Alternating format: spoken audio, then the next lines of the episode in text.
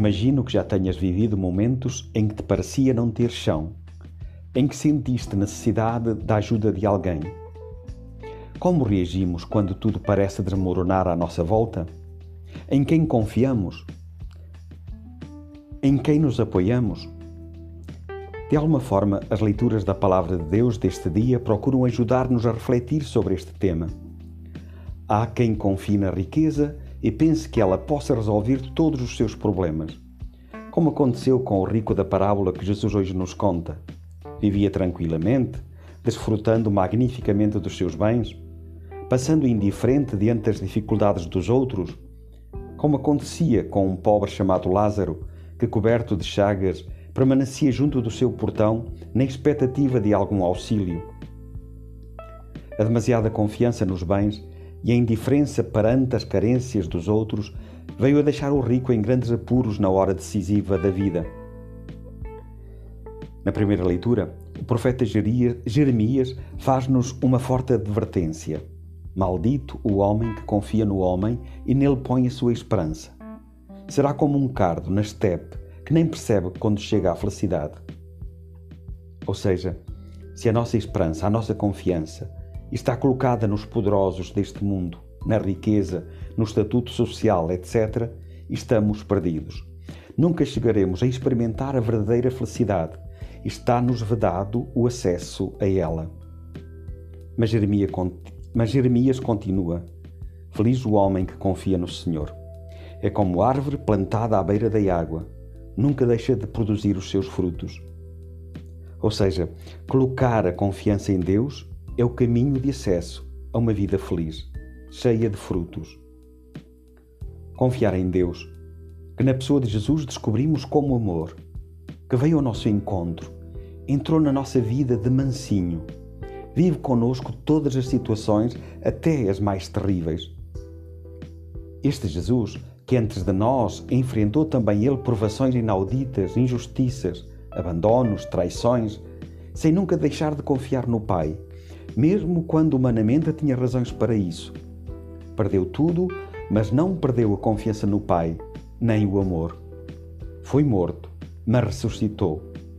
E ressuscitado vive no coração de cada um de nós, está em caminho conosco, está no meio de nós. Cada um de é convidado a fazer cada vez mais esta experiência da sua presença. Cada um de nós pode dizer: se Ele está comigo, tudo é possível. Coloco nele toda a confiança. Sei que não ficarei desiludido. Basta caminhar com Ele, prestar mais atenção à Sua presença. Ou, como diria Chiara Lubick, fazer o trabalho a dois, como é que acontece este trabalhar a dois?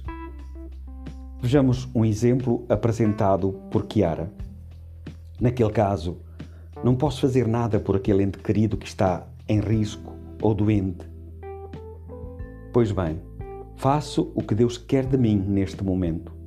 Estudo com perfeição, varro com perfeição, rezo com perfeição, cuido dos filhos com perfeição. E Deus se ocupará de desemaranhar aquela meada, de confortar quem sofre e de resolver aquele imprevisto. É deste modo que acontece o trabalho a dois.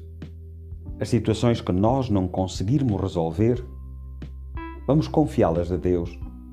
Nós, pela nossa parte, vamos procurar fazer bem o que nos é dado fazer, o que está ao nosso alcance.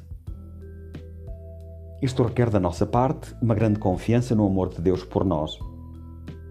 Deus confia em nós e nós precisamos de confiar nele. Esta confiança recíproca fará milagres. O tempo da Quaresma é propício para fazer-nos centrar no essencial. Hoje, diante de qualquer prova, confiar no amor de Deus confiar no amor de Deus, confiando-lhe o que não conseguimos resolver e fazendo bem o que está ao nosso alcance. Vamos juntos.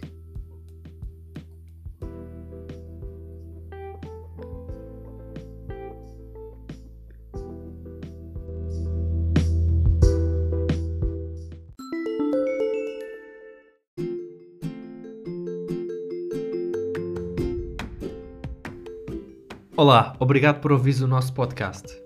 O meu nome é Lourenço e sou um jovem para o mundo unido. Se gostaste da reflexão do Padre Mota, por que não partilhá-la com alguém? Segue-nos no Instagram e no Facebook para ficares a par das novidades que temos para ti. E não te esqueças, é sempre possível algo mais.